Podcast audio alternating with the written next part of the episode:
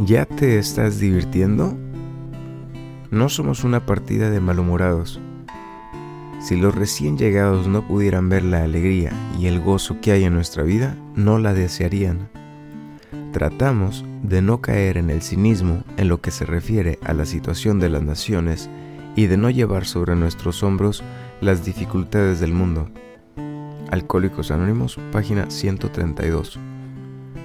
Cuando mi casa está en orden, los distintos aspectos de mi vida me resultan más manejables.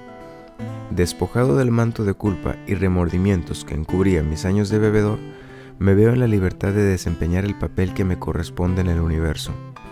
Pero esta condición requiere mantenimiento. Debo parar a preguntarme, ¿ya me estoy divirtiendo? Si me resulta difícil o penoso responder a esta pregunta, tal vez me tome demasiado en serio y me resulta difícil admitir que me he desviado de la práctica de trabajar en el programa para mantener mi casa en orden.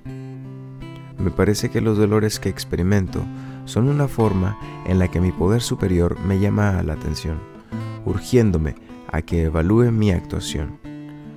El poco tiempo y esfuerzo que cueste trabajar en el programa, por ejemplo, hacer un inventario o hacer reparaciones, lo que sea apropiado, te compensa con creces